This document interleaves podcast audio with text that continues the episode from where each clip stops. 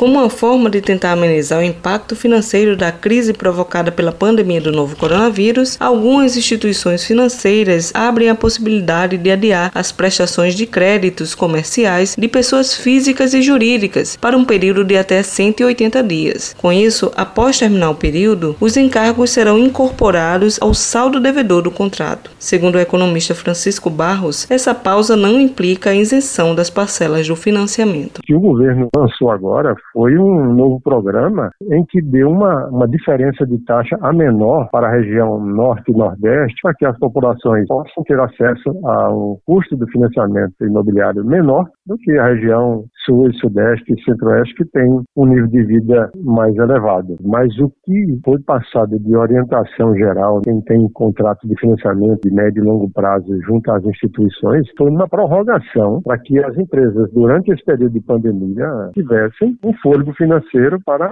atravessar isso aí. E aquelas prestações, elas apenas foram elevadas para posterior, mas sem nenhuma alteração de custo sobre as bases contratuais de taxa de juros. Para quem perdeu o emprego, teve redução de salário ou a suspensão de contrato de trabalho, talvez seja interessante adiar as parcelas. Mas para quem tem dinheiro em caixa e consiga pagar as prestações, pausar um financiamento não é a melhor opção, pois com a pausa, os valores das próximas prestações serão alterados e os juros do período pausado serão distribuídos nas parcelas, aumentando o valor da prestação mensal, explica o advogado Gabriel Honorato, especialista especialista em direito imobiliário.